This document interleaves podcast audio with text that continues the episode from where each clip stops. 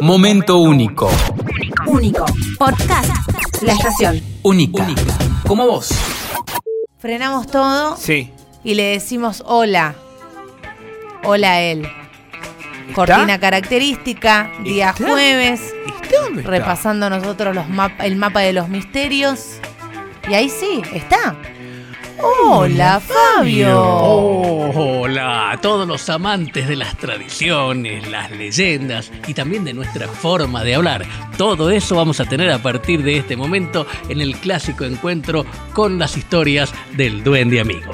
Para comenzar un jueguito que hacemos habitualmente, ya saben de qué se trata, yo les doy una definición y ustedes me dicen qué palabra es esa en el idioma salteño, en el idioma norteño. Bueno, hay algo que usamos en casa, en el baño, cuando se nos moja el piso. En otros lugares del país le dicen el secador, la goma de limpiar. Bueno, pero acá tiene otro nombre que empieza con H. El ar. Bueno, seguro que lo saben, seguro que ustedes lo utilizan en casa, pero si van a otros puntos del país y piden ese artefacto de limpieza, no creo que los vayan a entender.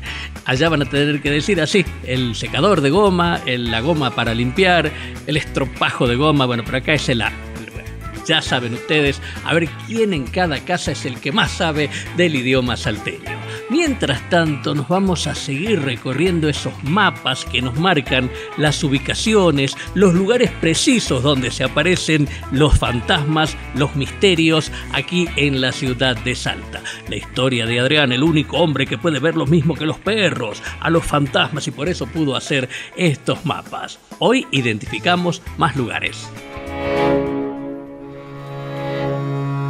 Una vez más, marcaremos e indicaremos cuáles son los lugares exactos en los cuales hay aparecidos y fantasmas. Son los datos que hemos extraído de los denominados mapas de los misterios. Esos planos fueron confeccionados por Adrián, un hombre que había hecho un hechizo para tener el mismo don que poseen los perros para ver y percibir todo tipo de espectros. Otra vez les revelaremos la ubicación de varios seres de leyendas de la ciudad de Salta y alrededores. Primero, hablaremos del Hospital del Milagro. Este viejo centro de salud es otro de los puntos de misterio de la capital provincial. Allí hay testimonios de enfermos que fueron socorridos por enfermeras que en realidad habían fallecido muchos años antes. También hay pacientes que murieron en el hospital y que regresan como fantasmas para ocupar sus camas o para caminar por los pasillos. Ellos visitan al resto de los internados o se manifiestan ante los empleados. A pesar de que las personas se espantan con estas almas en pena, hay que saber que ellas son espíritus pacíficos que solamente buscan ayudar o consolar a los enfermos o a sus parientes. También hay fenómenos en la ciudad judicial. Las apariciones fantasmales son muy comunes en casas y edificios antiguos, pero el caso de la nueva y flamante ciudad judicial salteña rompió todos los esquemas. Este complejo de oficinas que alberga al Poder Judicial Provincial se inauguró en el año 2005 desde un primer momento fue noticia por los sucesos paranormales que allí ocurrían y que todavía hoy suceden. Se abren y cierran puertas y ventanas sin ninguna explicación lógica. Las luces se prenden y apagan en oficinas vacías o sin gente. Los equipos informáticos e impresoras funcionan sin que nadie los esté operando. Los empleados y jueces ven sombras y figuras humanas que surgen en los pasillos y que luego se esfuman, pero nunca se trata de personas de carne y hueso. Otra rareza es que la mayoría de las apariciones son a la luz del día, superando a las que se manifiestan por la noche. Hay más lugares y fantasmas en el viejo mapa de los misterios de la ciudad de Salta, pero tendrás que esperar al próximo encuentro para conocerlos.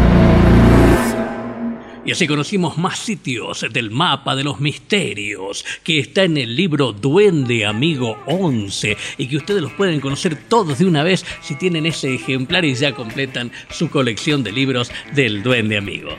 Y tras el relato vamos ahora sí a definir, a resolver lo que habíamos dicho sobre las Decilo, palabritas del Fabio, idioma norteño, del idioma salteño, un adminículo, una herramienta, algo que Buena usamos palabra. para limpiar, Que para secar el piso. En Que otros lo lugares les dicen el secador de goma, la goma de limpiar, pero acá tiene un nombre muy especial que empieza con H y por lo menos esta es mi respuesta. Aquí, aquí sí, en sí, sí, te estamos aquí escuchando. en- ah, ¿se aquí coló? en el norte aquí en el norte aquí en No, aquí, pará, pará, pará. aquí, aquí, aquí, Vamos a ver qué aquí, dicen los aquí, oyentes. aquí, Sí, aquí, sí, aquí, Sí, aquí. con A, Aragán, pero empieza con H, como mencionó Fabio. Por acá dice, chicos, Aragán, Aragán. De chiquita le decía Aragán. Eh, mirá esta data, chicos, el Aragán. En Venezuela también le llamamos así. Buen dato. Bien ahí Muy esa buen data. dato. muy buen bueno, en. Buenos Aires no. Yo no me crié sabiendo lo que era el de. Aragán. Secador de Qué aburrido. Aburrido, Desde que conocí que el término es Aragán, qué aburrido que es secador. Objeto que sirve para Secador limpiar, de secar los pisos cuando. So, Aragán, loco el Aragán. Bueno, acá siguen los mensajes. ¿Querés algún que otro audio? A ver qué, Dale. qué dice y si Fabio coincide o no. Hola chicos, será el Aragán. Saludos. Se llama Aragán.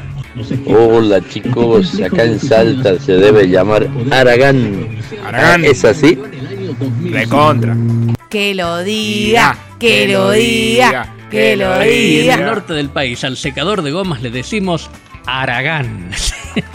Aunque no lo crean en otros puntos de la Argentina, no lo tienen muy claro a eso. Pero aquí se llama Aragán y le decimos así desde el día que se inventó. Bueno, aquí en la radio no vamos a faltar por nada Muy en el mundo vamos. para seguir recorriendo juntos en la próxima semana. Ay, la línea que divide la realidad de la fantasía. Qué amague, me lo comiste, Yo también. Nos hizo para distraer. Ah. Gracias, Fabio. Che, por a, pará, Esperanza, por acá dice, estoy recolgada, pido disculpas. Es él, la culpa la tiene Gonzo, cualquier cosa. Soy entrerriana y le digo lampazo. Pero pará, Esperanza, yo le digo lampazo, yo, Yani Carrieri, DNI 33 millones, eh, 729. Sí. Eh, le digo lampazo al otro, al que es como el mechudo. Al mechudo, acá también, al mechudo le dicen lampazo. Ah, al, sí, así, no. Sea, yo no, pero puede ser. Pará, ¿a cuál le decís? Y en Entre Ríos, ¿Al tipo, al, al, al Bob Marley? a Bob Marley le digo lampazo yo. No, yo le digo otra forma que ahora no me acuerdo. ¿Y sabes cómo le dicen en Entre Ríos al, ¿Cómo? al que yo le digo lampazo? ¿Cómo? La bruja. Muy bueno. La Jabru. La Jabru. ¿Cómo está el Diego? La Jabru. Para, ¿cómo le dicen ustedes al mechudo? Pará, tiene un nombre acá. ¿Cómo Ah, se- el que ahora se puso de moda que todo el mundo hace la publicidad. No, ese Mopa. no. No, esa es otra. Esa es la, la que es alargadita chatita. No. La mopa es la que vos metés y centrifuga. Pero eso se puso de moda ahora, dale. El lampazo acá y en la China. Va, es verdad, porque mopa también le digo al otro, al, al chatito. Mopa yo lo aprendí hace dos años. Sí. Hasta hace dos años la única palabra que termina con opa es, es topa. Mo parece que no es así. A ver, acá también dicen mopa. mopa. Bueno. O sea, la- al mechudo también le decimos mopa acá. Podemos- Podemos bautizarlo, Marley, empezamos a decir. Pero por Bob. O mechudo. Mechudo, no es mala, no es mala. El despeinado. Para seguir recorriendo Juntos. juntos esos pisos. Momento único. Único. Podcast. La estación. Única. Como vos.